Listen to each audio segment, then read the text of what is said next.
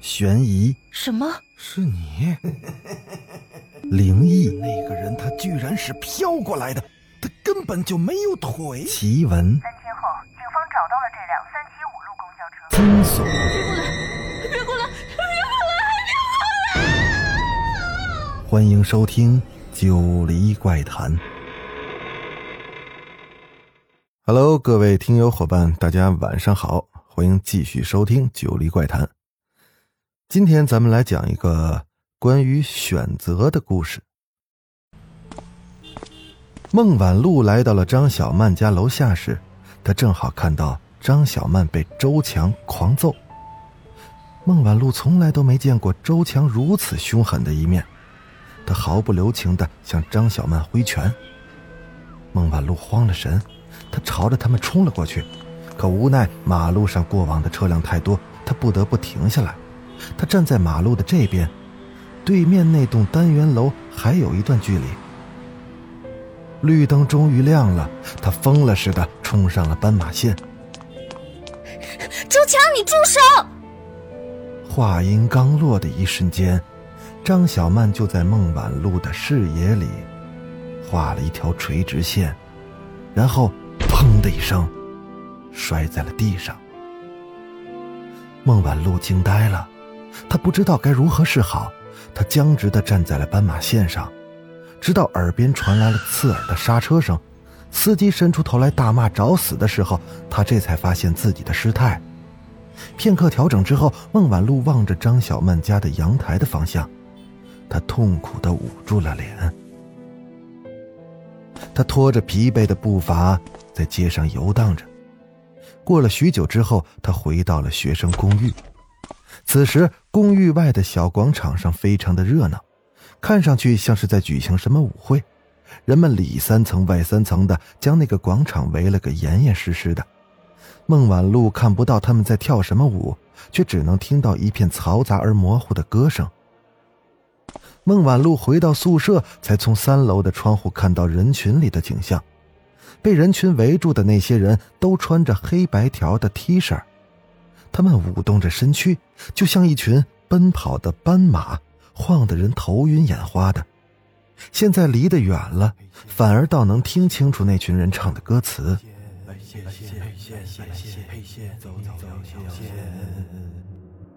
孟晚露瞪大了眼睛，她好像看到那群人把一个女孩给团团围住。选不选？选不选？选不选？选不选？这样的情形实在是古怪。孟晚路眨了眨眼睛，那个女孩不见了。跳舞的人还在那跳着，一切正常的不能再正常。孟晚路转过了身，拍了拍脑门，他试图把所有不好的联想都给她抛开。看到张小曼空荡荡的床，他叹了口气。这已经是张小曼失踪的第三天了。孟晚路一直怀疑是周强杀了张小曼，可他没有任何的证据，也无法证明张小曼已经死了，又何谈指证凶手呢？他确实是看到了周强在张小曼家的阳台上施暴，并将张小曼推下了阳台，这一切都只是幻觉，因为没有人发现张小曼的尸体。唉。可能真的是我想多了，也许他们只是一起翘课出去玩了。很快，孟晚露就收到了一封限时的快递，里面是张小曼寄来的一张手写的字条。那字条上只有一行字：“从现在开始，你可以选择相信我，还是相信他。”孟晚露整个下午都在对着那行字发呆。他想不通这到底是怎么回事儿。在孟晚露的印象中，张小曼是个很爱玩的女孩，否则她也不会硬拉着周强去斑马线上玩。他们玩的到底是什么游戏呢？孟晚露并不清楚，只听说张小曼很生气，然后他们就都不见了。他听到过那两个人的对话。我想好了，今晚我们就去。唉，答案不见得会让人愉快，好不好？正好那晚他要完成一份报告，便没有跟去。直到张小曼失踪后，他才发觉不妙。他想找周强问清楚究竟是怎么回事可却怎么都找不到他的踪迹。他们就像人间蒸发了一般。孟晚露把张小曼寄来的字条收好，他决定再去张小曼家附近看一看。张小曼家的楼下就有条斑马线，他们那晚会不会就是在这儿玩了一个奇怪的游戏呢？孟晚露来到了那条街。他低下头，仔细的观察那些白色的横线，依然是百思不得其解。他迈出了第一步，就要踩上斑马线时，一只手重重的拍在了他的肩上。孟晚露回过头，然是周强。他忧虑的看着他，莫名其妙的还问了他一句：“你相信他，还是相信我？”你说什么？黑线，白线。你走哪条线？周强的嘴唇一张一合，目光空洞。孟晚露也有些心慌。你们到底玩了什么？周强这才告诉了孟晚露，他们那晚就在这玩了一个考验真心的游戏。在此之前，不知道谁给张小曼看了一些东西。让张小曼笃信，周强背叛了自己。那人还告诉了张小曼，只要站在白线上，就能看到他想知道的真相。张小曼显然是相信了，所以站在了白线上。周强还记得当时的情形：张小曼一站到白线上，就像是老僧入定一般的，失去了所有的神采，他的眼睛里只剩下了骇人的怨恨。周强吓坏了，想把他从斑马线上拽走，但是周强却比那辆呼啸而来的车子晚了一步。他，他，他，他死了。周强不置可否，他猛地拉开自己的衬衣，所以他想杀了我。孟晚露往周强的胸膛上看了一眼。那里竟然满是抓痕，然后那些伤口很深，虽然都结了痂，但是还是止不住的渗出了浓稠的液体。这这是怎么回事？周强没有说话，他掏出了手机，打开了一个只有几十秒的视频。视频里面黑乎乎的，从一丝微弱的光线里可以看到一个赤裸着上半身的男生躺在床上。那身形跟周强相似，镜头里看得出那应该是夜深时分，还有微弱的鼾声响起。不多时，一只苍白的手出现在了镜头里，他攀上了男人的胸口，一下又一下的抓挠着，然后他划下了一道道的血痕。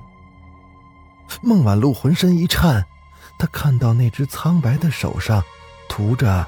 紫色的指甲油，那食指还戴着一颗紫水晶的戒指，这分明就是张小曼的手。那戒指还是自己跟他一块去买的呢。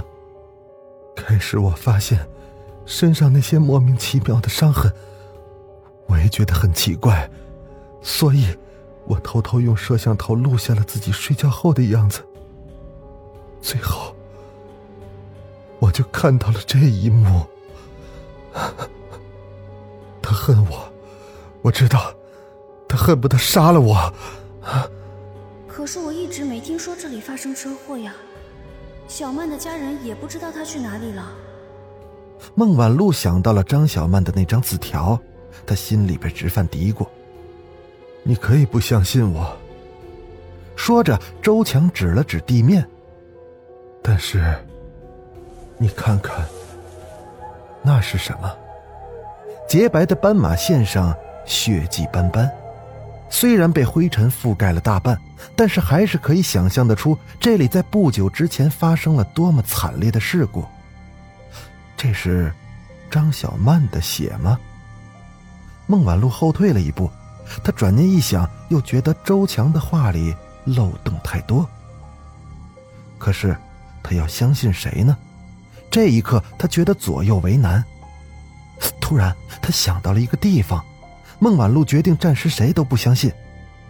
在想起那个叫黑白线的地方时，他给刘菲菲打了个电话。刘菲菲一听说他要去，那也有些急了。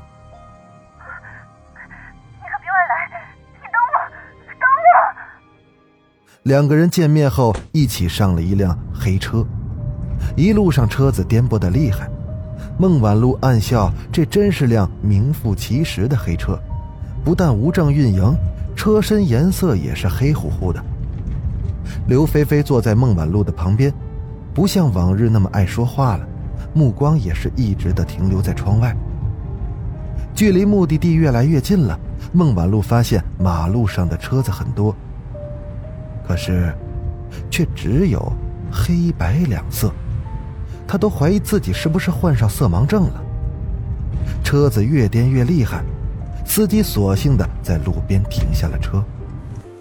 哎呀，不行了，你们下去一个吧。什么？孟晚露不太明白司机的意思。这司机指着路上来往的车，又开口了：“那么多车，你或者他，随便选一辆坐，我不载两个人了，太危险。”眼看目的地就在前方，两个人都不想放弃。我另找一辆，你先去。他还来不及把自己遇到的怪事告诉刘菲菲，另一方面也是怕吓坏了她，索性就自己去面对。谁让刘菲菲从前对自己那么好呢？没有多想，孟晚露随便拦下了一辆白色的小车。上车之后，他还没说去哪儿，司机就跟着车流向前驶去。窗外的风直接往车里灌，孟晚路缩了缩脖子，他想去关窗，可这才发现，这辆车的车窗居然没有玻璃。他心底一惊，敲了敲前面司机的座位，司机没有动静。从后视镜里可以看到，那个司机一直埋着头，脑袋上扣着一顶白色的帽子。看不清楚容貌，孟晚露有些急了。这时电话响了起来，接通后就听到刘菲菲在那边歇斯底里的声音：“孟晚路，快下车，不要选白色！”看来刘菲菲也知道了什么。孟晚露一着急，直接打开了车门。车子还在快速的行驶，孟晚路犹豫着，再次看向了司机。他发现司机已经抬起头来了，白色帽子下。根本就没有脸！孟晚路一咬牙，直接跳下了车子，一股力量猛地把他推向了路边。好了，本集咱们就讲到这儿，欲知后事如何，咱们下集接着讲。这个故事预计三集，咱们把它讲完。那咱们就下集再见。